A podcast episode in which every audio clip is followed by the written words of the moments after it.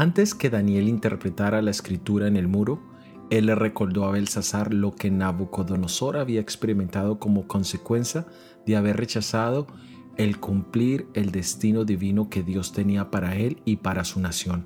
Lo primero que le señala es que el reino que Dios le había dado a Nabucodonosor era mucho más glorioso que el que Belsasar dirigía.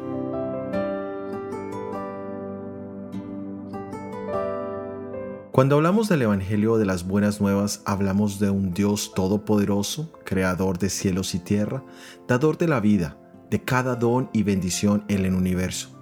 Esta es la introducción que hace Daniel a Belsasar, pero solo con estas descripciones no tendríamos la definición completa de la palabra evangelio.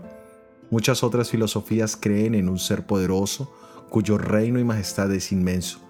El Evangelio de Jesús también presenta a ese Dios altísimo bajando a esta tierra y tomando forma humana conviviendo con nosotros, viendo las necesidades y retos de cada uno de nosotros y dando su vida en recompensa por nuestra pecaminosidad. Y es aquí, cuando unimos estas dos descripciones, que tenemos una definición completa del Evangelio, porque entonces ese Dios altísimo se hace cercano a mi necesidad, a mi dolor, a mi maldad, con deseo de generar una nueva vida en mi corazón. Acepta el Evangelio de Jesús. Soy Óscar Oviedo y este es el devocional Daniel en 365 días.